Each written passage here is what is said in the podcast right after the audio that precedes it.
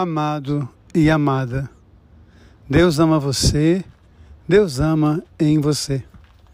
Quando eu olho a palavra de Deus, há uma coisa que me impressiona profundamente: a pedagogia de Deus, o carinho e a paciência com que Deus vai conduzindo o seu povo.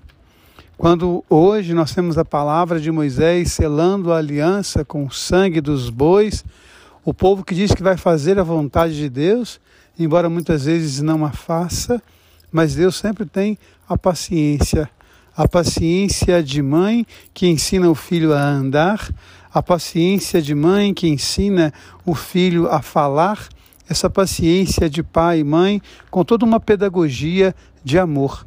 Assim também Deus tem a sua pedagogia, a sua paciência, a sua espera.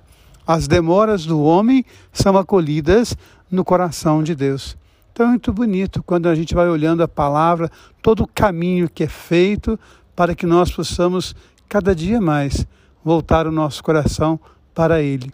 E ao voltar o nosso coração para Ele, inevitavelmente nós voltamos o nosso coração para os nossos irmãos e irmãs.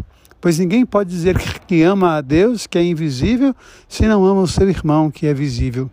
E quando nós olhamos o evangelho de hoje, ele traz para nós essa pedagogia. Aquele homem que semeia o joio, que semeia o trigo, aliás, que semeia o trigo e que o inimigo semeia o joio.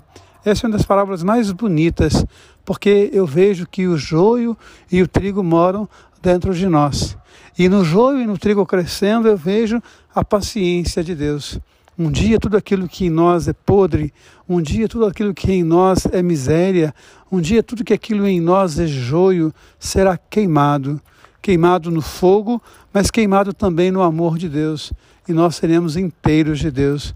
Mas que cada dia a gente possa fazer essa depuração, que a cada dia a gente possa escolher mais e mais o amor de Deus, que a cada dia a gente possa buscar mais e mais essa profunda intimidade porque a paciência de Deus, porque a pedagogia de Deus, porque a demora de Deus nos convida cada dia a voltar para Ele o nosso coração na grande dinâmica do amor. Deus ama você, Deus ama em você. Amém.